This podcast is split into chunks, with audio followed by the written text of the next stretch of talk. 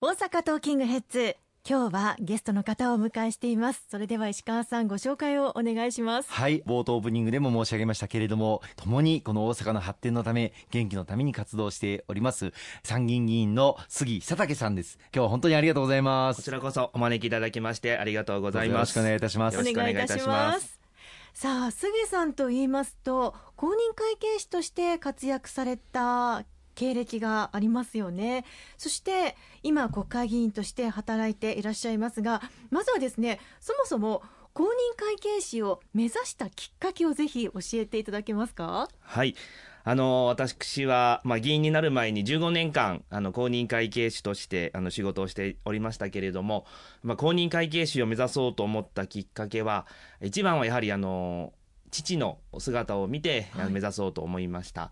あの父はあの税理士を今も現役で、えー、やってるんですけれども、まあ、その税理士である父の姿を見てですね私も同じこの会計の分野で働いてみたいと思うようになりまして公認会計士を目指しました。お父さんのどういう姿にあの心打たれたりしたんですか？そうですね。やはりこのどうしても税とか会計という分野はやはり専門性が高くてやっぱ難しいとっつきにくいという、まあ、そういったイメージがありますけれどもそういった中ででもやっぱ税というのは生活に密着した分でありましてやはりこの税で悩まれている方困っている方ともたくさんいらっしゃいます、まあ、そういった方々に寄り添って、まあ、相談を受けている父の姿を見て自分もそういった分野で頑張ってみたいなというふうに思うようになりました。杉さんは日本のみならずアメリカでも、えー、国際的な公認会計士として活躍をされてきていらっしゃいますけれどももともと日本の公認会計士の資格を取得された時にもうすでにアメリカでもというふうに思っていらっしゃったんですか？そうですね、まあ、すぐにというわけではなくて、当然あの、試験に受かってもすぐに仕事をできるわけではありませんので、日本の公認会計士の資格を取ってからは、まず一人前の会計士にならないとということで必死にあの仕事をしておりましたけれども、その自分がまあ選んだこの仕事の分野というのが、まあ、外資系であったり、またグローバルに展開をしている企業の決算をまあ、チェックをするという、まあ、そういった仕事を長年やっておりまして、まあ、そういった中で、会計の分野というのはどうしてもアメリカとか、まあ、あのヨーロッパが先進国ですので、最先端の会計の現場のそういった経験をしてみたい、こういうふうに思うようになりまして、アメリカの駐在を希望して、そうですね、約10年かかりましたけれども、まあ、駐在の順番が回ってきてですね、3年ほどアメリカで仕事をさせていただくことができました。国が違うとやはりさまざまな苦労、はい、ご苦労もあったかと思いますけれども、アメリカ、現地で一番ご苦労になったというような点、苦労されたことは何でしょうか？そうですね、まあ、まず一番は語学でした。私はあのー、専門的にこの英語を勉強することがなかったので、と見よう見まねで仕事の中で英語を覚えていきました。ただ、その英語力だとなかなか最初は現地に行ってあのコミュニケーションを取るというところは非常に大変でしたし、あとはですね、アメリカは皆さんご存知の通り、車がないと生活ができないところなんですが、実は私、ペーパードライバーでして、まずあの運転して会社に行くことから大変あの苦労しまして、えー、慣れないこう道を走ってですね、一方通行ばかりで、ずっとぐるぐるぐるぐる回って、なかなか会社にたどり着けなかった、まあ、こういった経験もありました。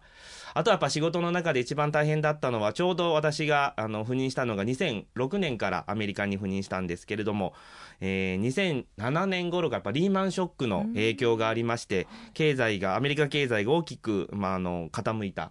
状況の中で、もがいている、まあ、企業の方と一緒になってですね、なんとかこの厳しい経営環境の中、立て直すというわけではないですけれども、寄り添って一緒になって、この考えるというところで、まあ、その当時は、あの、もがくように、この死に物狂いでこう、一緒になってやっていましたので、その当時は辛い経験でしたけれども、今となっては本当に自分にとっては非常に価値のある、まあ、素晴らしい経験をさせてもらったなというふうに思ってます。日本とアメリカの公認会計資格を持っている、はい、えー、方っていうのはそんなにたくさんいらっしゃらないでしょうね。そうですね。あのー、多分、日本の中でも、まあ、100人、200人という数、そそれほど多い数ではいないと思います、はい、もちろん国会議員の中では、はい、杉さんがただ一人。そうですね、国会議員の中では私だけが日米の公認会計資格を持たせていただいてます。すごいですね、はい、そして、まあ、公認会計士で活躍をされながら、ではなぜ、えー、政治の道へ議員になろうというふうに思われたんでしょうか？そうですねまず一つは東日本の大震災の後で復興予算の流用というのがあのその当時あの話題になりまして国民全体でこの負担をしながらこの復興を進めていこうという時に、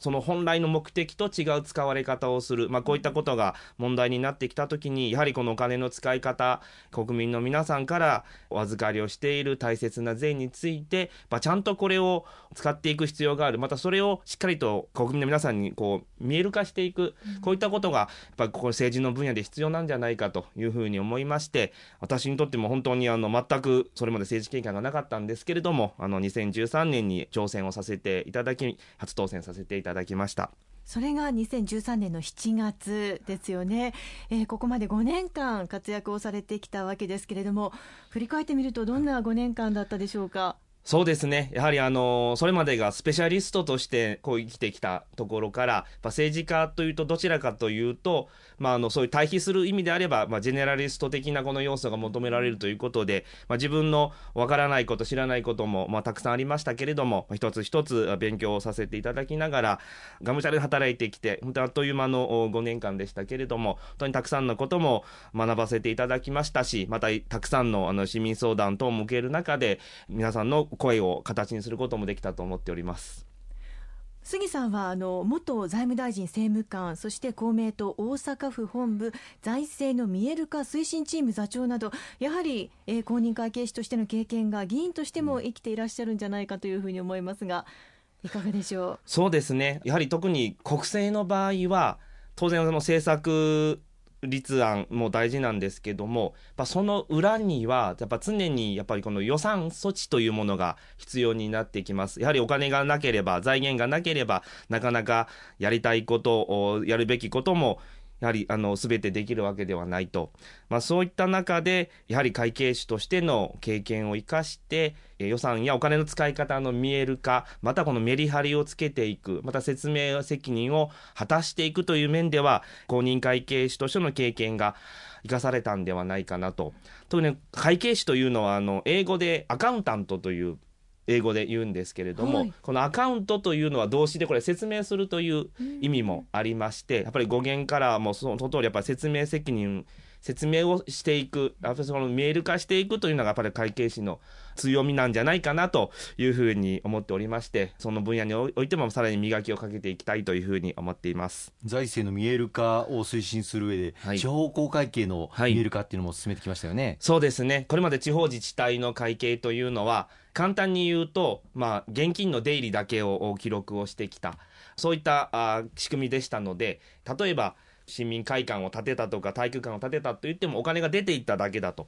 ただ、それだとやはりあの分からないんではないかということで、一般の民間企業のように、ちゃんと例えば建物を作ったら、資産として計上する民間企業によりとような会計制度を導入すべきだということを私もずっとこれ訴え続けてまいりまして実はこの3月末で全国1700の自治体すべてでこの新しい新地方公会計民間企業のような決算の体系というものがこれを確立することができました。これまではまあ年度予算として、まあ、それぞれ地方自治体が予算計上して、先ほど杉さんが言った通り、体育館を建設をする。で、それでもう終わっちゃってたんですよね。そうですね。本来であれば、その地方自治体の資産としてきちっと管理をし、そしてそれが、まあ、経年劣化をしていく、あるいは耐用年数がどれぐらい持つかということも考えて、はいまあ、ストックの資産をちゃんと管理をしていく。まあ、それによって、例えば、老朽化する橋であるとか、あるいは道路であるとか、水道管であるとか、こういったものも、じゃあ何年後にこれぐらいの予算をかけて更新をしなければならない、あるいは長寿命化をしなければならないということが、まあ、ようやくできるようになってきたということですよね。そうですね。いや、特にインフラ、今、石川さんにおっしゃっていただいたインフラの部分というのは、やっぱ自治体にとって非常に重要な財産であるとともに、やはりあの戦後積み上げられて作られてきたさまざまなこういったインフラ設備がま老朽化する時期を迎えております。特に先のあの大阪北部地震でも水道管等も含めてさまざまやはり被害も出てまいりましたのでやはりこの国民生活また府民の皆さんのこの生活を守っていく中でこういったインフラ設備の更新が喫緊の課題ではあるんですけども、まあ、これをどこに優先順位をつけてやっていくかという意味でも、今回の新地方公会見は非常に重要なあの情報を提供するツールになったんではないかと思います。まあ、これによって、まあ、無駄を省くということにもつながるわけですよね。そうですね結局この、まあ、メリハリをつける中で逆にこれまでお金を使っていた部分でここはやっぱりお金を使いすぎてるんではないかこういった面もあの見えてくるようになりますのでぜひ府民の皆さんに納得いただけるやっぱりお金の使い方っていうものを行政やまた議会の方から発信をしていきたいというふうに思います。ありがとうございます後半も引き続きお話を伺っていきます